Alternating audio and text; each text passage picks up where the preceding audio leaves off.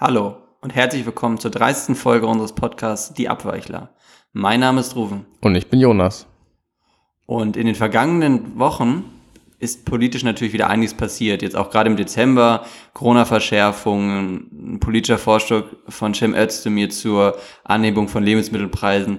Aber das soll uns diese Woche gar nicht so sehr beschäftigen, denn wir befinden uns nämlich in der letzten Woche des Jahres und da wollen wir dann lieber zurückblicken auf das politische Jahr 2021. Was sind denn in diesem Zusammenhang deine Bilder oder dein Bild des Jahres, Jonas?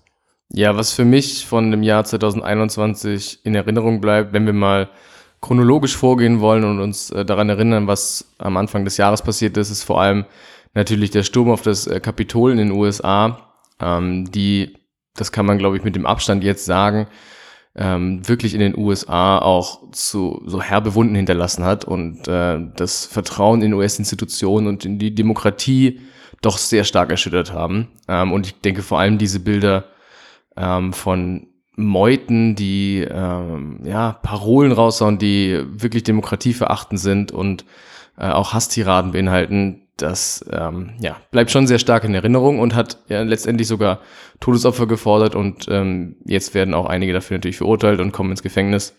Ähm, aber das hat, glaube ich, sehr schweren Schaden hinterlassen, vor allem in den USA. Ich, ich finde es spannend, dass du das, das äh, direkt sagst, der Sturm aufs Kapitol.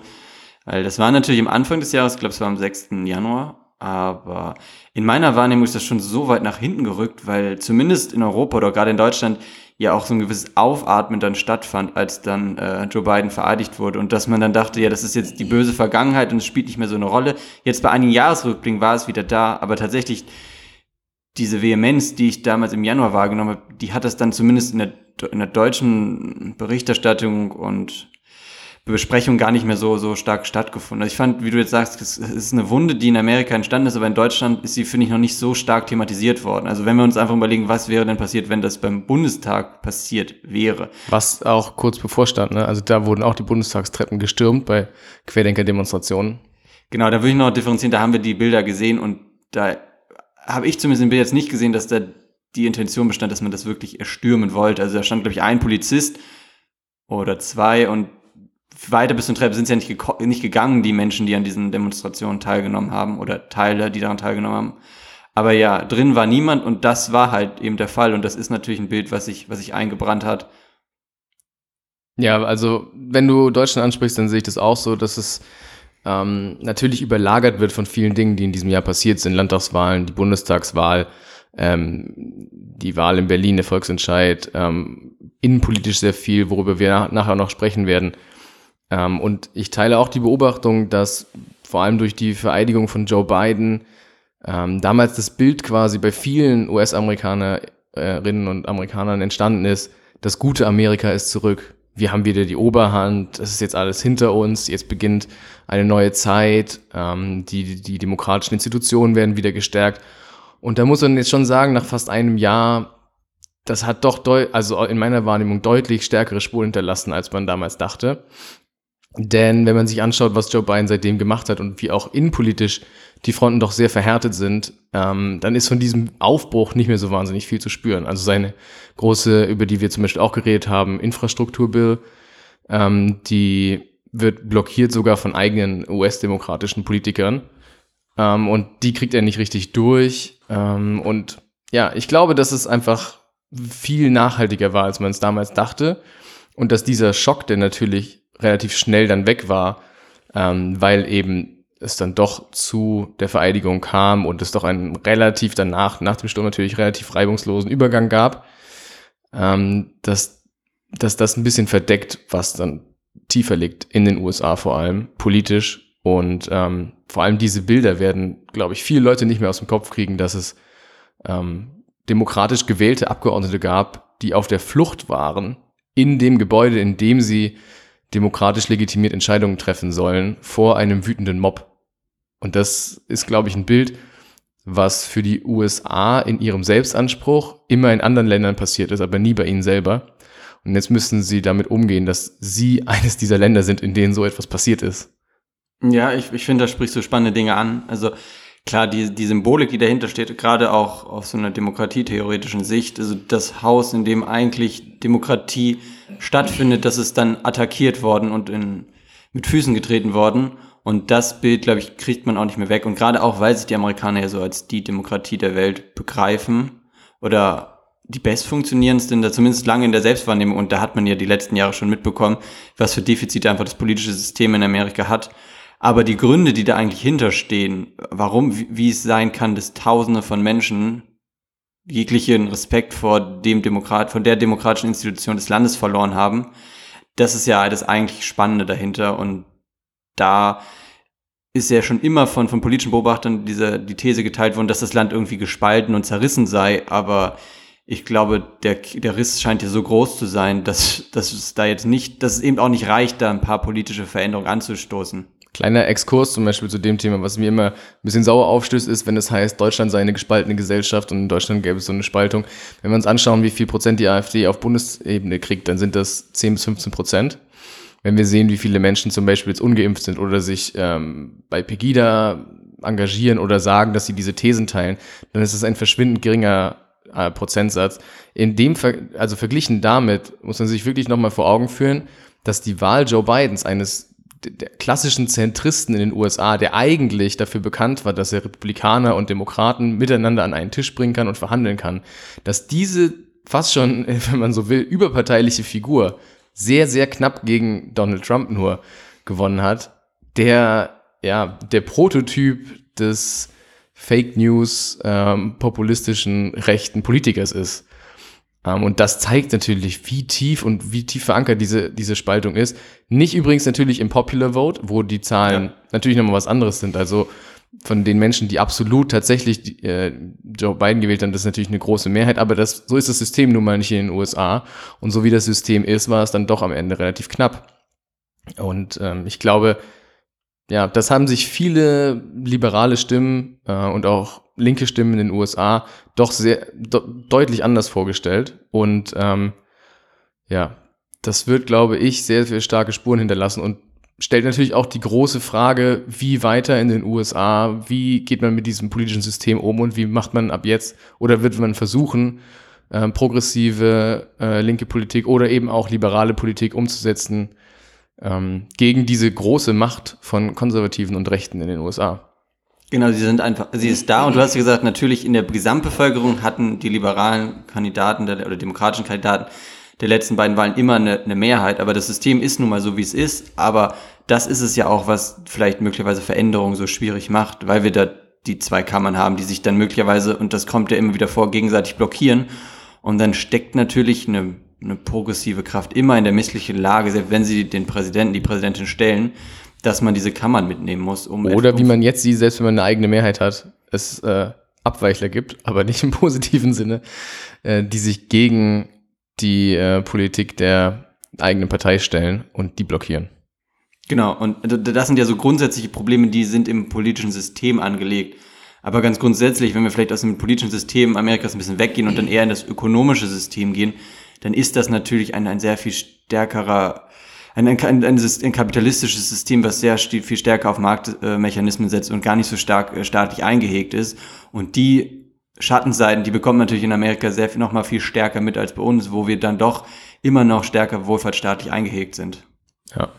Und da würde ich persönlich zumindest auch viele Gründe sehen. Also es, ich glaube, es geht nicht immer nur darum, dass, dass Menschen per se arm sind, aber dieser ständige Druck, möglicherweise irgendwann in Armut zu rutschen, ich glaube, der macht was mit den Menschen. Und dann eben auch so im Rust Belt die, die Verlusterfahrung. Also ich glaube, die führen eben dann auch zu so einer gewissen Unzufriedenheit und auch zu, zu so, so absurden Wahlen wie Trump oder auch so Aktionen wie im Kapitol.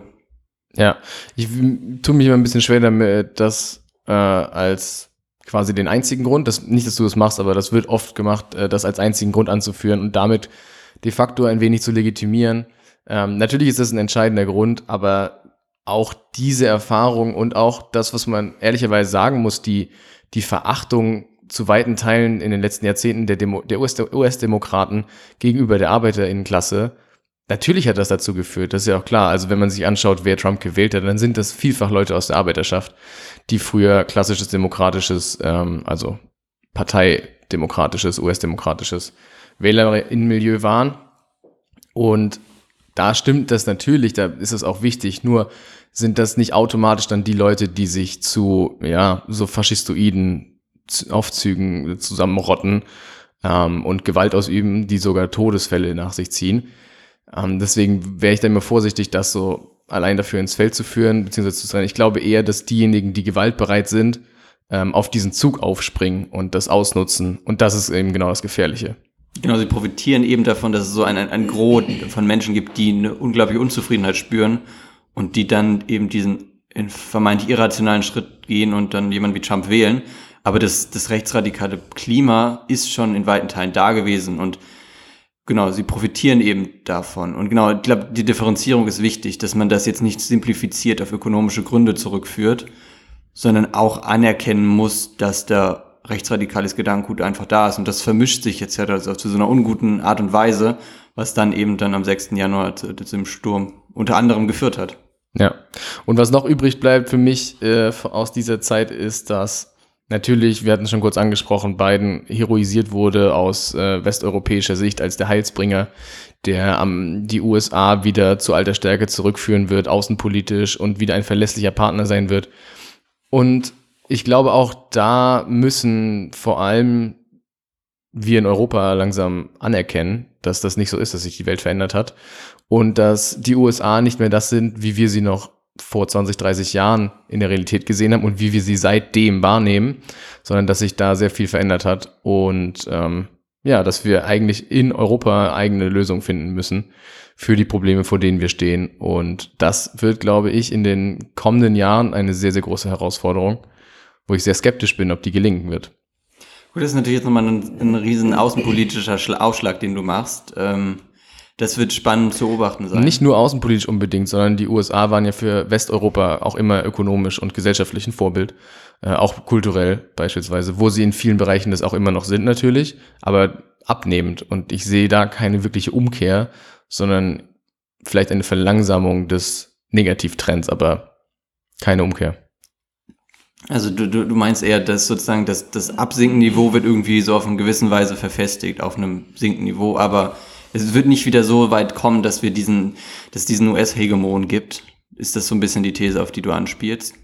Ja, die, die Frage ist ja immer so, was, was ist wirklich ein Hegemon, ab wann hat man eine hegemoniale Position äh, inne? Ich würde einfach, also meine These wäre einfach nur, dass die Hoffnung, die viele in Europa mit äh, Joe Biden verbunden haben, nicht, sich nicht erfüllen wird und bisher natürlich auch nicht erfüllt hat ähm, und dass diese Hoffnung naiv war und dass er zu einem, ja, ich habe hab es vorher gesagt schon, zu einem Heilsbringer heroisiert wurde und äh, das ist er auch beim besten Willen nicht und ähm, das, das kann er auch gar nicht sein. Ähm, und ich glaube, dass es ein Versuch war, mit sehr einfachen Mitteln etwas zu lösen, was strukturell tie wesentlich tiefer liegt.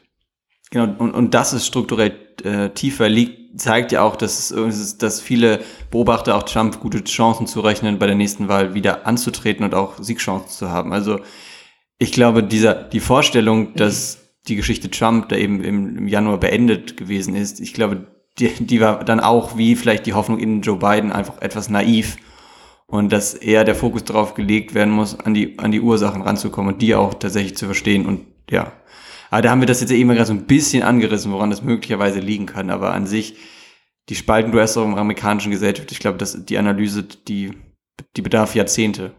Ja, und die Aufarbeitung natürlich auch. Und es wird spannend zu sehen sein, was dort in den nächsten Jahren passieren wird und äh, vor allem natürlich auch, wie die nächste Wahl stattfinden wird und wer dort antreten wird.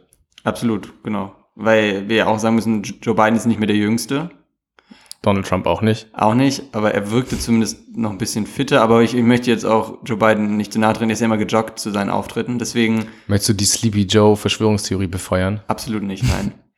aber deswegen, ähm, ja, ist es ja noch ein bisschen hin bis zur nächsten Wahl in den Staaten. Das ist richtig. Wahlen hatten wir auf jeden Fall in diesem Jahr auch in Deutschland genug.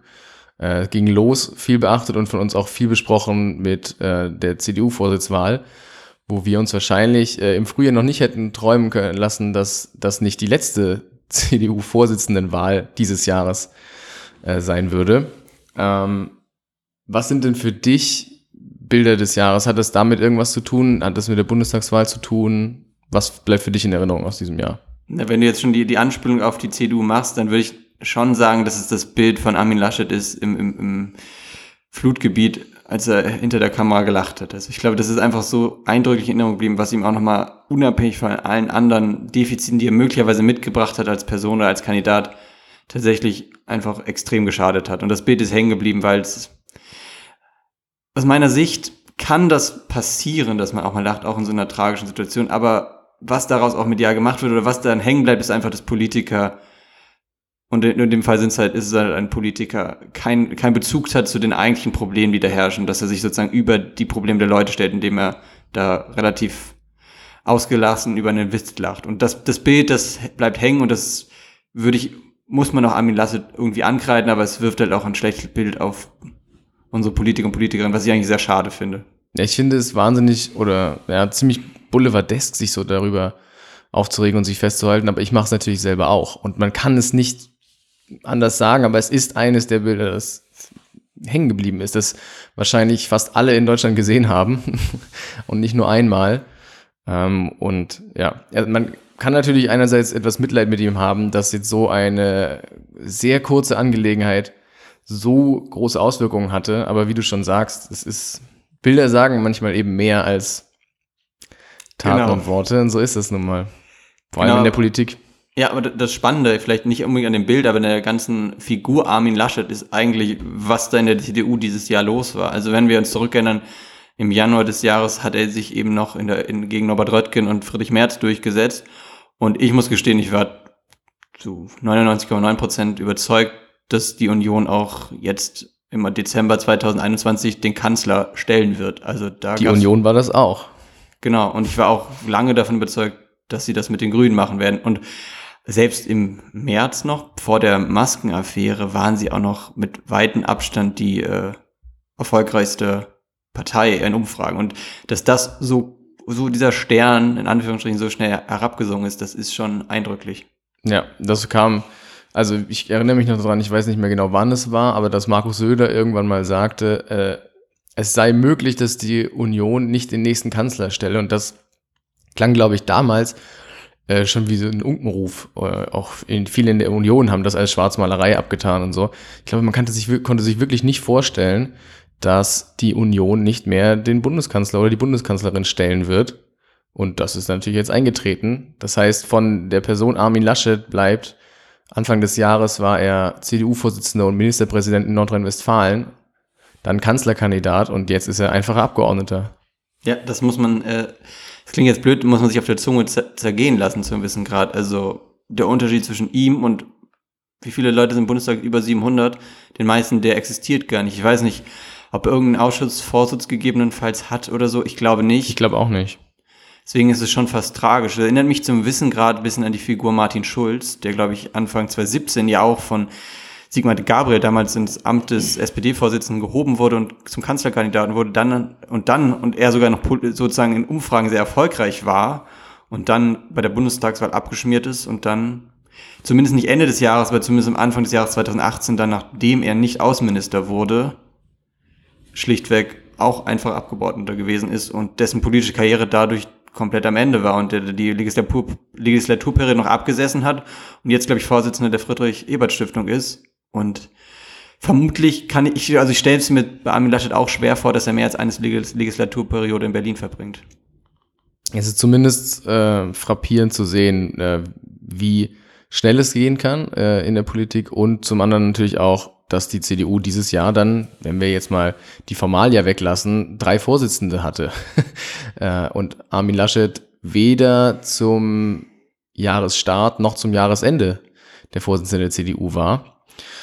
Ähm, und das wirft natürlich oder zeigt ein wenig, in welchem Licht die CDU momentan dasteht und äh, erklärt natürlich auch, ähm, ja, warum sie so große Probleme hat, sich gerade neu aufzustellen, denn es sind immer wieder dieselben Namen. Friedrich Merz ist zum dritten Mal angetreten. Dieses Mal hat er es geschafft, aber ähm, ja, er ist natürlich die Hoffnung vieler Konservativer in der CDU, aber er ist bei Leibe natürlich kein frisches Gesicht und er steht auch nicht für einen wirklichen Umbruch, auch wenn er den inhaltlich thematisch natürlich setzen kann. Ähm, aber es ist doch sehr fraglich, ob es das ist, was die CDU jetzt braucht. Ähm, Wobei ich natürlich auch nicht beurteilen kann, was die CDU braucht. Es ist nur so, dass viele gesagt haben nach der Bundestagswahl, dass es jetzt eine Neuaufstellung braucht und dass äh, man Lehren daraus ziehen muss und das sieht man noch nicht so wirklich. Es ist derselbe Fraktionsvorsitzende wieder geworden wie vorher, auch wenn Ralf Brinkhaus natürlich wenig mit dem Wahlergebnis jetzt zu tun hat. Ähm, aber trotzdem steht das alles nicht dafür, dass man tatsächlich aufarbeitet, was passiert ist. Ja, was du, was du ansprichst, sind immer noch die gleichen Personen und ich möchte jetzt eigentlich nur kurz über Personen sprechen, um dann auf die Inhalte zu kommen. Ich glaube, die Union und vielleicht nochmal stärker, die CDU hat einfach ein Problem, was, was Personen betrifft. Die sind da schon einfach ein bisschen dünner geworden, was Personen betrifft. Klar, du kannst von Jens Spahn sprechen, noch als jüngerer Politiker oder auch von Carsten Linnemann. Aber die Frage ist ja immer noch, klar, jetzt ist es Friedrich Merz geworden, aber es existiert, die haben einfach ein extremes Nachwuchsproblem. Da könnte man sagen, die, die SPD hat das jetzt irgendwie anders, weil sie jetzt einen jungen Vorsitzenden hat mit Lars Klingbeil oder auch Kevin Kühnert in der, sozusagen in der nachgelagerten Reihe. Aber bei der Union sehe ich da wenig Leute. Also die ganzen Minister sind jetzt ja zum Teil einfach, haben ihre politische Karriere beendet. Also das Personal war ja einfach auch aus meiner Sicht gar nicht da, um irgendwo alternative Kandidaten zu Merz oder Röttgen aufzustellen. Und so ein Helge Braun ist dann eher ein Verlegenheitskandidat gewesen. Was ich aber viel frappierender finde, wenn man sich die Union anguckt, und das hat sich das ganze Jahr abgezeichnet, dass das inhaltlich super dünn ist. Also da werden dann mantrahaft wirtschaftsliberale Parolen rausgehauen und irgendwie versucht noch so ein bisschen wertkonservativ zu wirken. Aber im Endeffekt hat man einfach kein Programm. Ja, es, eigentlich ist es, wenn man ehrlich ist, noch erschreckend, wie viel Prozent sie doch noch geholt haben, dafür, dass sie inhaltlich für quasi ja gar nichts mehr stehen und keinen klaren Kompass haben, was sie überhaupt wollen, wie Sachen, also wie ihr, ihre politische Agenda aussieht. Und ja, man hat von außen würde ich behaupten, ein wenig das Gefühl, dass nach 16 Jahren CDU, ähm, ja, Regentschaft, möchte ich es mal nennen, ähm, die Partei etwas ausgelaugt ist, was Inhalt angeht. Und äh, sie war natürlich noch nie eine wirklich fundiert inhaltliche Partei, die für irgendetwas groß stand oder irgendwelche ähm, großen Themen umsetzen wollte. Aber es war ja doch so, dass schon ähm, zumindest mal klar war, was mit ihr passieren wird, was mit ihr umgesetzt wird und äh, wofür sie steht. Und das ist ja momentan überhaupt nicht mehr gegeben, weder am konservativen noch am liberalen Rand ähm, der CDU. Und ja, wie du schon richtig sagst, es, es hat vielfach den Eindruck, als würde man einfach auf den Rezepten, die schon Helmut Kohl in den 80ern angewandt hat, äh, beharren und sagen, das hat ja immer gut funktioniert und so machen wir es einfach weiter, ohne zu erkennen, dass sich die Welt verändert hat, dass sich die Gesellschaft verändert hat, dass sich vor allem auch ähm, die Wählerstrukturen sehr, sehr stark verändert haben, dass es ganz andere Milieus gibt, dass es ganz andere Parteizugehörigkeiten gibt innerhalb der Gesellschaft. Und ähm, darauf haben sich zum Beispiel, ähm, wie man jetzt am Wahlergebnis sieht, die Grünen ja sehr gut eingestellt, ähm, zum Teil natürlich auch die FDP, weshalb die auch so stark sind. Und ähm, die Union hat das verpasst und die SPD hat äh, ein bisschen Glück gehabt. Genau, also inhaltlich ist die Union, wie du sagst, schon immer dünn gewesen oder dünner aufgestellt als andere Parteien. Aber wenn wir uns so ein bisschen auch angucken, was war denn die letzten Jahre irgendwie politisch relevant? Und wenn wir auf die Wirtschaftspolitik gucken, würde ich sagen, dass die Union natürlich dann vielleicht ein bisschen den Zeitgeist verpasst hat, weil es da doch schon irgendwie so ein bisschen Aufbrechen gibt von gewissen Mantras und Dogmen. Aber gleichzeitig, wenn man sagt, man möchte den alten Stiefel weiterfahren, hat es die FDP viel besser vorgetragen. Also wenn ich tatsächlich dann weiter einen wirtschaftsliberalen Kurs möchte, hätte ich die FDP gewählt und nicht die Union. Und dann kann man natürlich sagen, hm, wenn ich irgendwie auf wertkonservative Themen setze, dann die Union, aber wie viele sind denn, sind das wirklich so viele Leute und dann sind 25, ne, haben sie 24 Prozent vielleicht auch gar kein so schlechtes Ergebnis, weil bei allen anderen gesellschaftlich-politischen Themen, da ist die Union ja doch sehr weit hinten dran. Und selbst wenn sich Menschen als konservativ begreifen, also Themen wie die Ehe für alle oder vielleicht auch eine Legalisierung von Cannabis, also so relativ simple Dinge oder einfach eine, eine, eine freiere Form von Zusammenleben, dafür steht die Union leider einfach aus ihrer Sicht gar nicht. Und da muss sie sich einen neuen Begriff von wertkonservativ überlegen, weil damit wird sie, glaube ich, keine Wähler bekommen. Ja, du sprichst schon an, gerade in dem Feld, äh, in dem der Union immer große Kompetenzen zugesagt wurden. Klammer auf, aus meiner Sicht natürlich unberechtigterweise Klammer zu, aber sei es drum. Ähm, Im Feld der Wirtschafts- und Finanzpolitik wird die CDU ja quasi momentan zerrieben zwischen dem, wie du schon sagst, eher aufstrebenden neuen Paradigma des grünen Wachstums, des grünen Kapitalismus, das die Grünen äh, als Partei natürlich ähm, für sich besetzen, völlig klar, die sich ja von ähm, der Kapitalismuskritik, mit der sie einst mal gegründet wurden, komplett verabschiedet haben ähm, und auf der anderen Seite natürlich immer noch dieses äh, eher libertär geprägte äh, Staatsverständnis und Ökonomiedenken der FDP, wo es keinen Platz mehr zu geben scheint für die Union, äh, die früher ja zum Beispiel auch mal dafür stand, Kapitalismus ja, aber äh, mit sozialstaatsmaßlichen staatlichen Maßnahmen eingehegt, ähm, das zum Beispiel komplett von der SPD besetzt wird. Das heißt, die Union leidet auch darunter, dass die Parteien, die sich früher mal eher als vielleicht sozialistisch oder antikapitalistisch zumindest verstanden haben, sich komplett zu kapitalistischen Parteien gewandelt haben und äh, dort ihr jeweiliges Feld besetzen. Und dann bleibt wenig übrig. Und ähm, wenn dieses Kompetenzfeld wegfällt, dann muss man sich neue suchen. Wenn man sich dann anschaut, wer wählt, eher konservativ bis rechts, dann gehen natürlich auch viele Leute zur AfD, wenn es um gesellschaftliche Themen geht, die ähm, sehr dunkles Gedankengut beinhalten die vielleicht früher zum Beispiel noch von einem Franz Josef Strauß CSU oder anderen Rechtsauslegern, auch Roland Koch oder so abgedeckt wurden. Ähm, und dann bleibt sehr wenig übrig und die Frage ist natürlich, wenn man jetzt einen Vorsitzenden wählt wie Friedrich Merz, der genau in diesen beiden Bereichen seine großen Steckenpferde hat und das als seine Schwerpunkte ausmacht, ob das eine erfolgsversprechende Strategie ist. Jemand versucht, glaube ich, aus Sicht des Märzlagers einfach in die vor Merkel-Ära zurückzukommen. Also wann war, sie war, glaube ich, Anfang der Nullerjahre sie Vorsitzende geworden. Also wollte zu diesem dahin zurück. Und dann waren das eben auch so dieses hart wirtschaftsliberale, dieses doch zum Teil sehr wertkonservative, was die Union in weiten Teilen halt ausgezeichnet hat. Und der, der Glaube, die alle Probleme, die wir jetzt gerade als Union haben, haben mit Merkel zu tun, dann ist es vielleicht ein leichter Schluss zu sagen, dann müssen wir halt eben einfach nur inhaltlich an den Punkt vor ihr zurück. Dass das äh, ein Trugschluss ist, das sollte die letzte Wahl gezeigt haben. Aber was du eben doch ansprachst, finde ich, ist, ist eine gute These, dass es eben nicht nur an der, an der vermeintlichen Sozialdemokratisierung der Union liegt, dass sie schlecht abschneidet, sondern tatsächlich daran, dass sich Grüne und SPD einfach auf ein wirtschaftspolitisches in einem Feld bewegt haben, was sie sich zumindest näher an die Union gebracht hat im Hinblick auf die Akzeptanz des Kapitalismus. Und dass man dann es einem dann auch leichter fällt, wenn auch die die Roten in Anführungsstrichen jetzt mit, mit Geld umgehen können, sie zu wählen als die Union, ja, das muss man auch vielleicht einfach anerkennen. Also es ist nicht immer nur ein Problem einer einzelnen Partei, dass sie vielleicht in der Wählergunst abschmiert, sondern auch, wie sich die anderen Parteien zu ihr positionieren. Und da haben wir halt in dem wirtschaftspolitischen Feld in den letzten Jahren schon gewisse Verschiebungen gesehen, auch wenn man jetzt sagen muss, ich möchte jetzt nicht negieren, dass äh, ähm, Grüne und SPD einen höheren Mindestlohn gefördert haben und auch eine höhere Besteuerung. Aber ganz grundsätzlich Kapitalismus irgendeine, irgendeine Weise in Frage zu stellen, das tut ja keiner in den Parteien, zumindest keine relevante Person.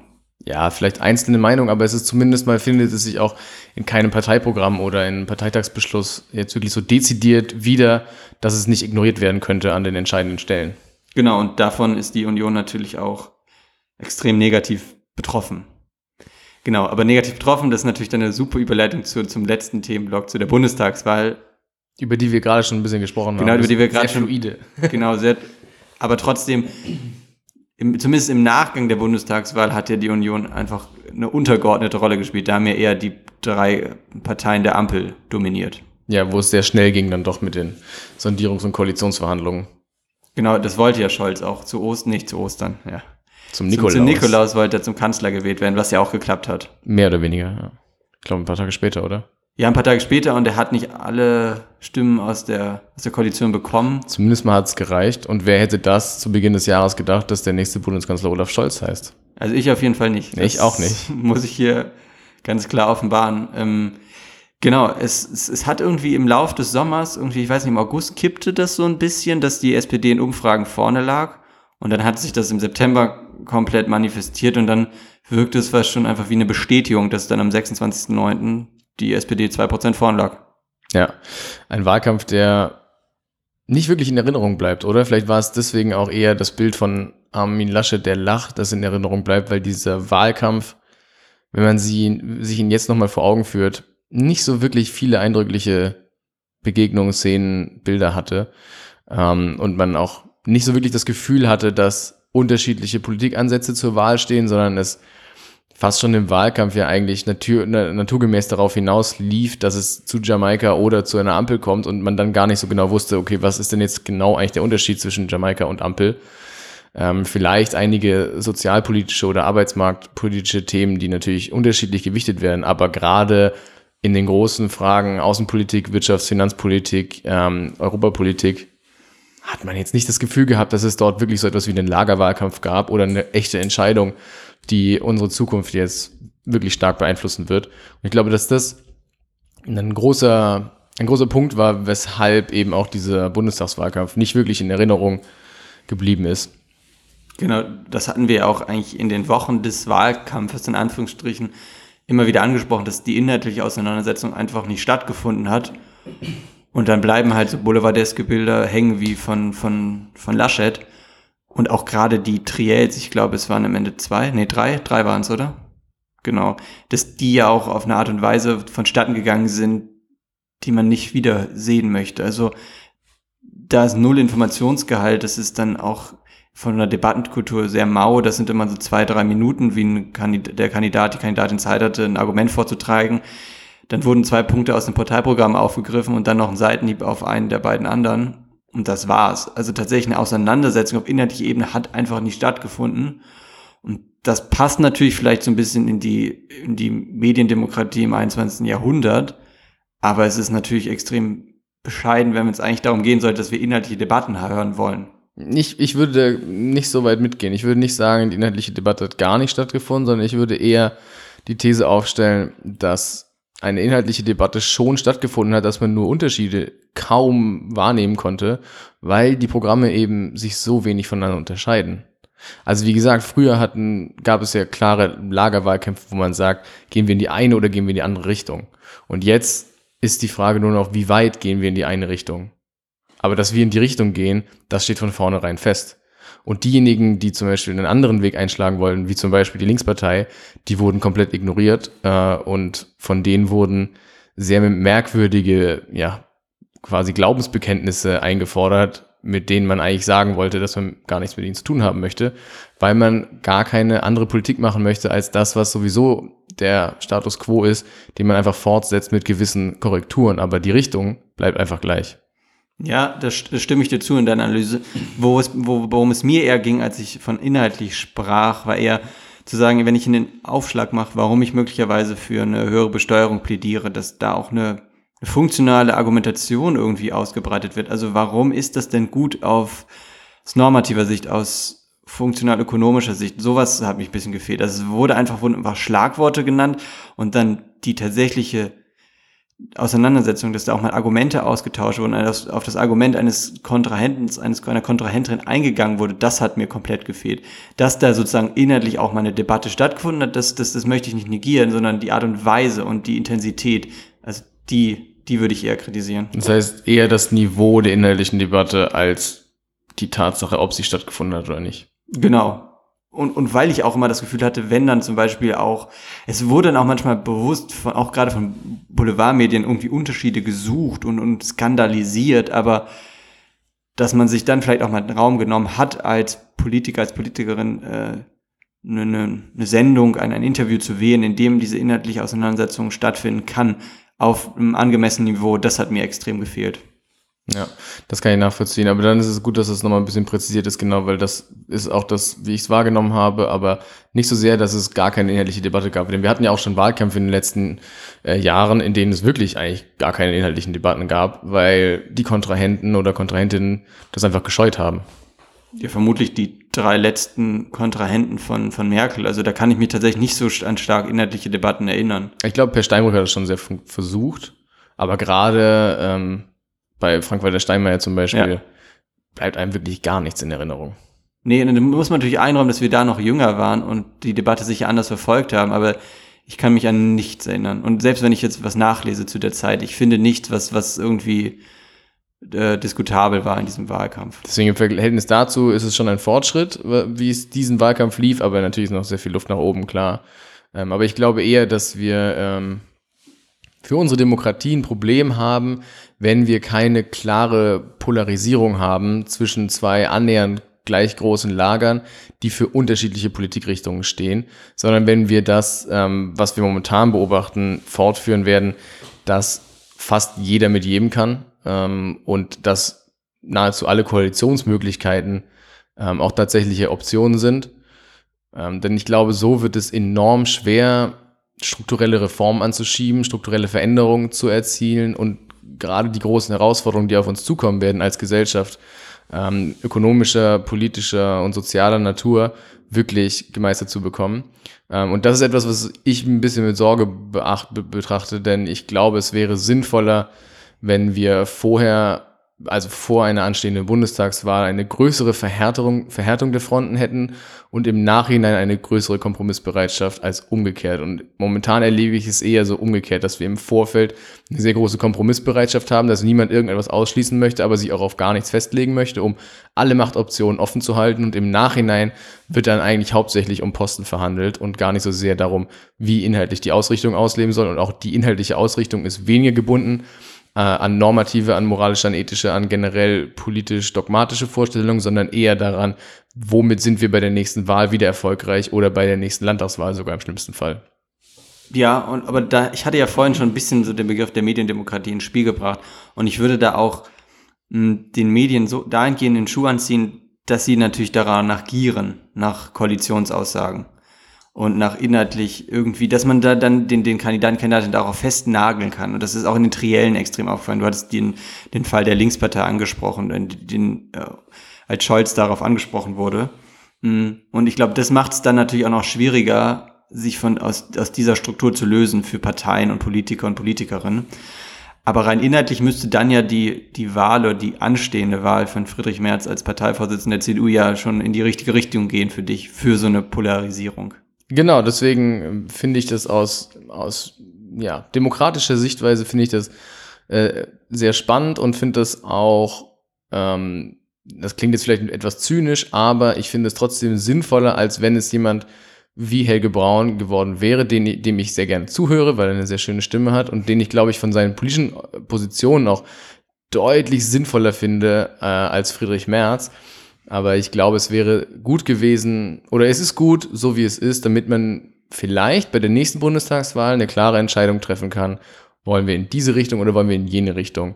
Ähm, und dass es dann wieder ein bisschen mehr Klarheit gibt und klare Verhältnisse, um eben auch mal große Vorhaben anzupacken ähm, oder die Leitlinien etwas zu verändern im Vergleich zu den letzten Jahren, was ich momentan zum Beispiel mit der Ampelkoalition überhaupt nicht sehe. Sie sehen es natürlich neben selbstverständlich, dass Sie diese dass diese Veränderung. Jeder sieht das in seinem Selbstverständnis immer so, natürlich. Genau, und gerade auch, da hatten wir letzte oder vorletzte Woche darüber gesprochen, die mediale Berichterstattung sieht das zu einem gewissen Grad auch.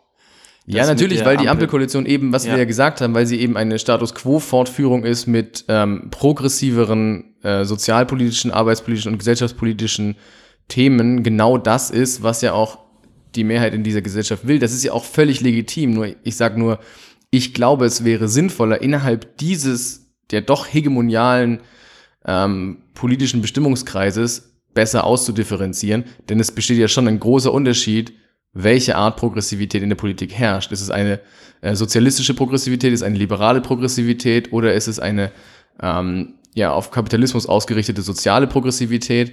Das sind ja völlig unterschiedliche Richtungen. Und genau. ich glaube, da täte es gut, größere Klarheit zu haben, in welche Richtung wollen wir gehen und nicht nur zu sagen, naja, wir haben uns jetzt alle darauf geeinigt, Homosexualität sollte straffrei sein. So, das ist mir zu wenig einfach. Absolut, da gehe ich auch mit. Nur dann könnte man natürlich argumentieren, haben wir das nicht gerade im Parlament zumindest auf eine gewisse Weise vertreten? Also wir haben ja gerade so einen Block, der sich für so eine ja, sozialliberale Progressivität einsetzt. Das ist die Koalition, die wir haben. Dann haben wir noch drei Koalition, äh, Oppositionsparteien, wovon zwei, spätestens mit der Wahl von März, sicher eher nicht für Progressivität stehen, sondern eher ein, ein rückwärtsgewandtes Weltbild und dann natürlich zumindest Teile der Linkspartei sicher für eine sozialistische Progressivität stehen. Natürlich sind die, sind die, sind die unterschiedlich gewichtet und nicht gleichberechtigt stark, diese, die, die Strömung, aber sie sind ja zu einem gewissen Grad da. Ja, klar. Ähm, nur wie gesagt, das ist ja genau der Punkt, den ich machen will. Ich fände es sinnvoller, dass zum Beispiel die Grünen und die SPD für sich diese Entscheidung treffen und sich zu einem Lager bekennen, anstatt mit der FDP zusammen einfach in diesem Feld, wir wollen uns ein bisschen nach vorne entwickeln, mitschwimmen äh, und dadurch alles verwässern. Das ist eher das Problem. Und das finde ich, haben sie wenn sie es nach der Wahl gemacht hätten, um eben diese Koalition einzugehen, dann gehört das zur Demokratie dazu und dann ist das natürlich auch in Ordnung. Aber aus meiner Sicht haben sie das eben schon im Vorfeld getan, sodass eben dann auch Sondierung und Koalitionsverhandlungen so schnell von der Bühne gehen konnten, weil man sich vorher schon programmatisch sehr stark angenähert hatte. Ja, und man hatte wahrscheinlich auch noch einen, einen schweren Gegner mit Christian Lindner. Also der scheint ja da ja eine gewisse Rolle gespielt zu haben und sehr klug seine Forderung durchgesetzt zu haben. Also das spielte er sich ja vielleicht auch nochmal auf einer Mikroebene mit rein. Ja, selbstverständlich ist er natürlich derjenige, der am besten verhandelt hat für seine Partei. Das hat Ich glaube, er. das ist, äh, un also das, da glaube ich, würde niemand widersprechen. Genau, deswegen kann man ihm vielleicht auf diesem Wege auch nochmal gratulieren. Na, so weit würde ich nicht gehen, aber zumindest mal je, denjenigen, die äh, diese Position für richtig halten. Ja. Ähm, das heißt, für dich bleibt sozusagen am Ende des Jahres im Hinblick auf die Bundestagswahl stehen, wir haben dann eine, eine Koalition bekommen, die für ein, ein, ein sozial-ökologisch, gesellschaftlich progressives Weiter so steht. Nein, nicht, auch das nicht unbedingt, sondern eher für äh, eine gewisse Progression in Richtung, mh, ja, ich weiß nicht genau, wie man es formulieren will, aber äh, gesellschaftspolitische Liberalisierung, die von allen Teilen mitgetragen wird ähm, und gleichzeitig ähm, Fokussierung auf grünes Wachstum und äh, grünen Kapitalismus als den Treiber des sozial-ökologischen Wandels mit äh, weniger staatlichen Einhegungsmechanismen, sondern eher privaten Investitionsformen und Privatkapital. Und gleichzeitig vielleicht noch, und das ist die Note der SPD, die ich noch ergänzen würde, vielleicht einer stärkeren sozialstaatlichen Rahmung. Also zumindest nicht mehr diesen absoluten sozialen Kahlschlag. Also dass man da vielleicht ein bisschen so ein kommunitaristisches Element einführt. Also höhere Mindestlöhne, eine, eine Veränderung von Hartz IV. Da müsste man sich ja gesondert drüber sprechen, inwiefern das wirklich eine Veränderung ist. Aber dass ich man wollte gerade da, sagen, dass ja noch nichts passiert. Also genau, aber dass man da ja zumindest nicht. semantisch eine Veränderung vornimmt. Ja, das ist mir nicht genug. Also da, da würde ich nicht mitgehen, ehrlich gesagt. Okay, dann glaube ich, dann hat dann, dann da darf sich die SPD auf eine, eine würde sie sich auf eine spannende Debatte mit dir einstellen können, weil darauf oder dafür rühmt sie sich ja extrem, dass Ich sie weiß. Hartz IV hinter sich Ja, gelassen ja, hat. Ne? genau. Ja. Ja, da würde ich aber nicht mitgehen. Das ist vielleicht zum Abschluss natürlich ein trauriges Fazit für alle sozialdemokratischen Zuhörer und Zuhörerinnen, Ja. dass du so hart mit der SPD hier ins Gericht gehst. Naja, so Ähm, hart gehe ich nicht mit ihr ins Gericht. Ich habe ihr dazu ja auch gratuliert, dass sie den Bundeskanzler stellt. Damit hätte ja keiner gerechnet. Das stimmt, das stimmt. Ja, das ist vielleicht nochmal das ganz ist ja ein. Erfolg für die SPD. Genau, ähm, aber vielleicht zum Ende dieser Folge dann nochmal ein, ein, ein Rückblick, jetzt gar nicht so sehr auf politische Themen, sondern auf politische Akteure oder gesellschaftliche Figuren, die das Jahr geprägt haben und auf unsere Kandidaten für den Liebling des Monats. Ja, vor allem für die, um das jetzt nochmal fortzuführen, unsere Lieblinge des Monats, die natürlich alle automatisch Kandidatinnen und Kandidatinnen für den Liebling des Jahres sind.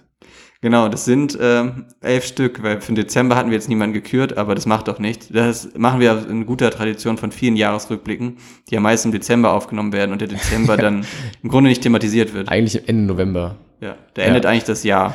Ja, medienpolitisch zumindest. Aber ich, ich kann ja mal anfangen mit den Kandidaten und Kandidatinnen. Also im Januar, hast du da noch eine Ahnung, wen wir da gewählt haben? Nein, das Okay. weiß ich nicht mehr. Ich dachte, dass das würde dir, wäre dir vielleicht wieder in den Sinn gekommen, jetzt im Dezember, weil wir uns damals für Friedrich Merz entschieden haben. In weiser Voraussicht. Wir hatten damals davon gesprochen, dass wir davon ausgehen, dass wir ihn nicht wiedersehen und hatten uns damals deshalb für Friedrich Merz entschieden. Ja, das ist eine Fehleinschätzung, die wir noch bei weiteren Lieblingen des Monats, glaube ich, getätigt haben. Genau, ich kann ja mal weiterführen, weiter fortführen. Im, Februar haben wir uns für Jens Spahn entschieden. Da kann man sagen, er hat politisch irgendwie an Bedeutung verloren. Das hatten wir jetzt vielleicht in der Intensität gar nicht vermutet. Ja, aber er war trotzdem eine der prägenden Figuren aufgrund einfach der pandemischen Lage selbstverständlich und sein, qua seines Amtes äh, dieses Jahres. Das stimmt, und ich glaube, bis vor drei, vier Wochen war er es ja eh noch. Ja. Gesundheitsminister. Zumindest Genau. geschäftsführend, genau. Geschäftsführend, genau. Wer auf jeden Fall an Bedeutung, zumindest quantitativ verloren hat, ist unser Kandidat für den März. Das war die CDU-Fraktion im Bundestag. Ja. Könnte aber wieder spannend werden, denn Ralf Brinkhaus ist ja nur für, was, ein halbes Jahr, ein Jahr? Ein halbes Jahr. Ein halbes Jahr nur Fraktionsvorsitzender.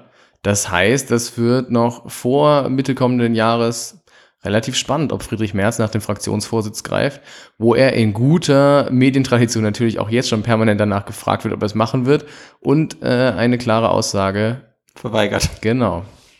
Genau, das wird spannend zu sehen sein. Unser Kandidat im, im April ist weniger politisch, sondern vielleicht eher sportpolitisch. Das ist die sogenannte Super League. Ja, von der man auch nicht mehr so viel gehört danach. Genau. Wo man sich immer noch die Frage stellt, was hat es damit genau auf sich, warum hat man diesen Vorschlag gemacht und warum wurde er so schnell beerdigt? Eigenartig. Auf jeden Fall ein schönes Schauspiel, so in dem, im harten Lockdown. Also Ja. es hat sicher für Unterhaltung geführt, zur Unterhaltung geführt. Im Mai haben wir uns für Boris Palmer entschieden. Ja, okay. Der im Wahlkampf sich äh, erstaunlich zurückgehalten hat, oder?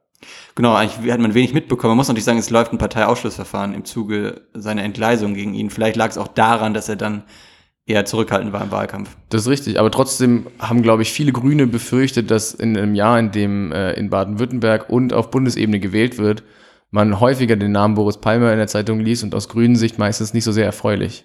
Das stimmt, vielleicht hat er sich das erste Mal äh, in, in, in Linie, auf Parteilinie verhalten. Deswegen auch ein interessanter Kandidat. Für den Juni hatten wir die UEFA. Aha. Im Juni hat ja die Fußball-Europameisterschaft begonnen. Ich muss gestehen, ich weiß nicht mehr genau, was eigentlich der ausschlaggebende Grund war, warum wir für uns für die UEFA entschieden haben. Aber sie steht für sich ja ähnlich wie die Super League für die Hyperkommerzialisierung des Fußballs. Und dafür mitten in der Pandemie volle Stadien zu erlauben äh, und die Regenbogenfahne zu verbieten in München. Ach genau, das war wahrscheinlich der Hintergrund, genau. Aber das war ja einfach nur, weil Sport nicht politisch ist, das wissen wir ja. Das ist richtig. Genau, und dann im Juli haben wir dann wieder einen, eher einen politischen Kandidaten oder einen ökonomischen Kandidaten, das war die Warburg Bank. Ja, die Warburg Bank, genau, ich erinnere mich. Genau, die ja dann jetzt irgendwie 47 Millionen Euro zurückzahlen muss wegen der Cum-Ex-Geschäfte. Genau. Wo es denen sicher sehr an den Kragen geht. Die Olaf Scholz nicht wirklich im Wahlkampf beeinflusst haben.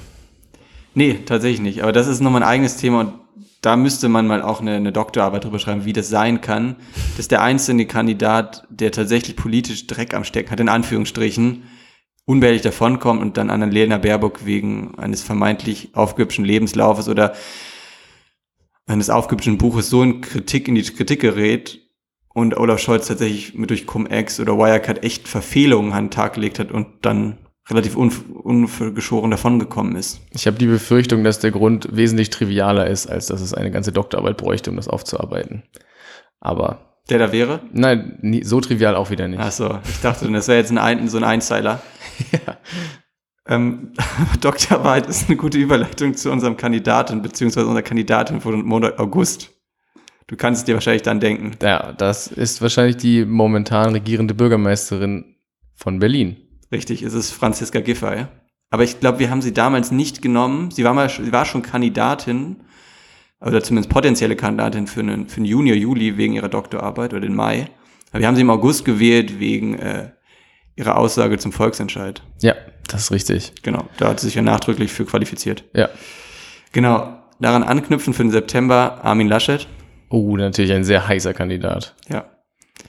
Genau. Oktober daran anknüpfen, wieder eine Koryphäe der Konservativen, Sebastian Kurz.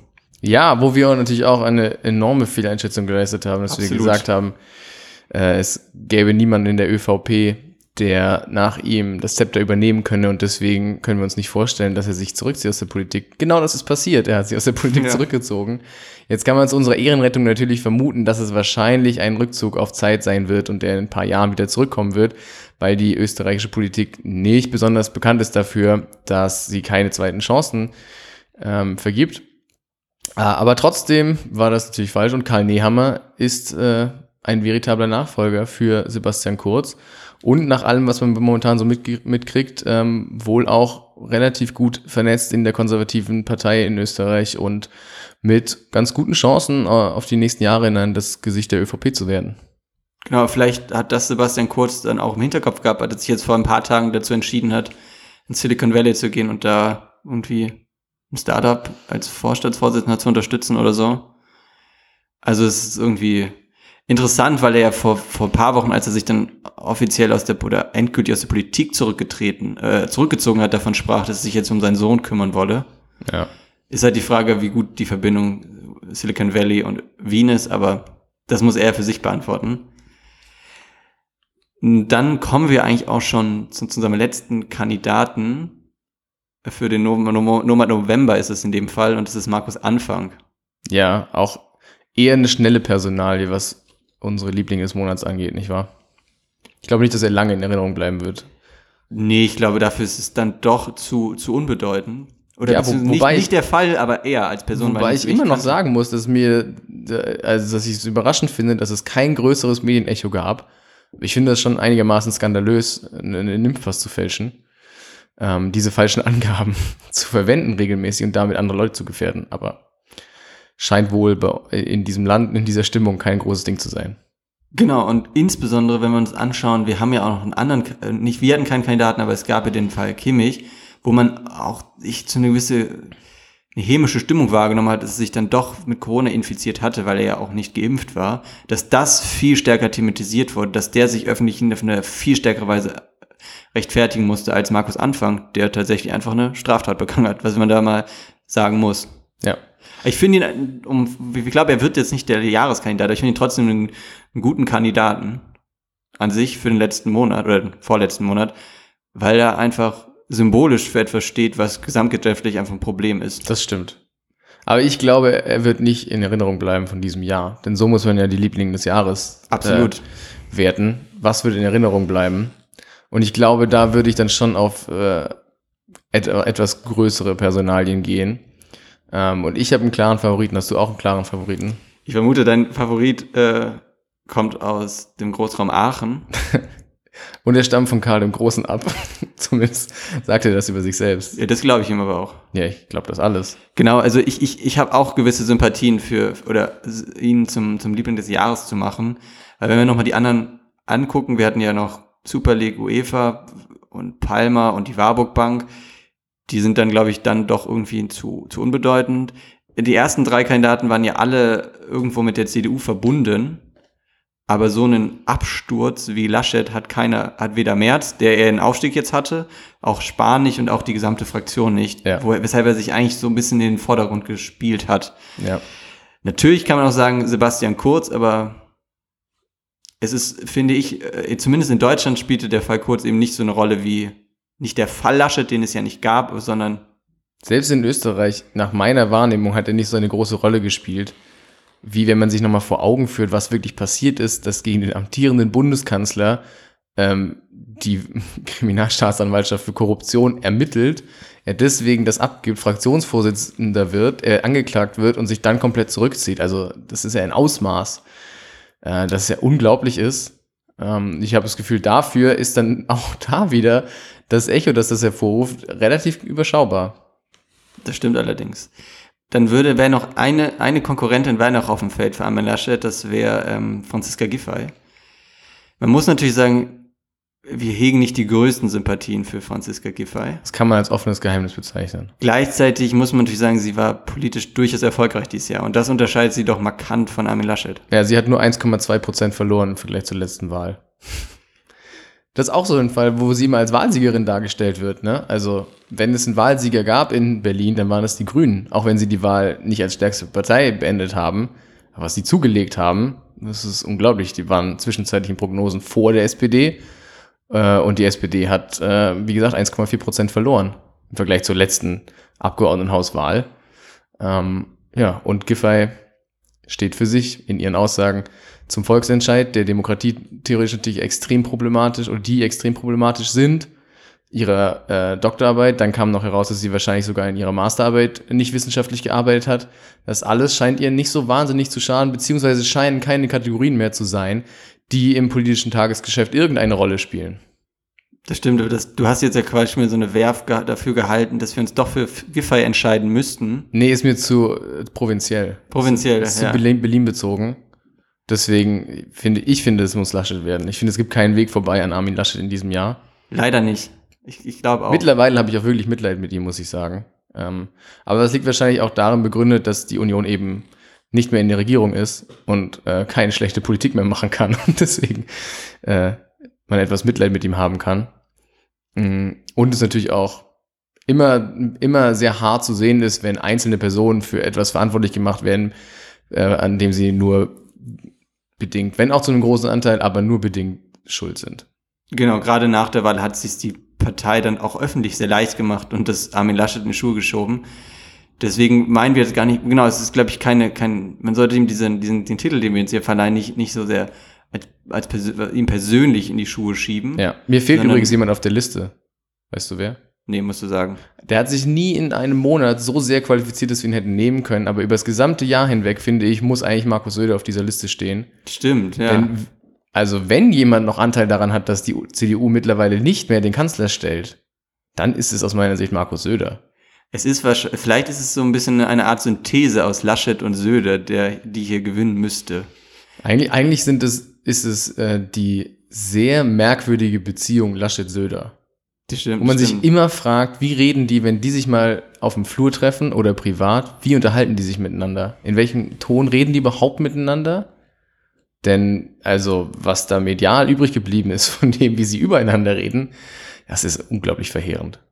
Das stimmt, aber das wäre, das ist natürlich so ein bisschen unserem Schemata geschuldet, dass, weil sich Söder sozusagen keinen sichtbaren Flapsus erlaubt hat, weshalb er nicht in diese Er hat das Liste sehr geraten geschickt. Genau, er hat das kumuliert. sehr geschickt gemacht. Wie er es immer macht, wie er in jedem Interview wieder sagt, dass sie in Bayern das am besten machen, obwohl sie die höchsten Inzidenzen haben.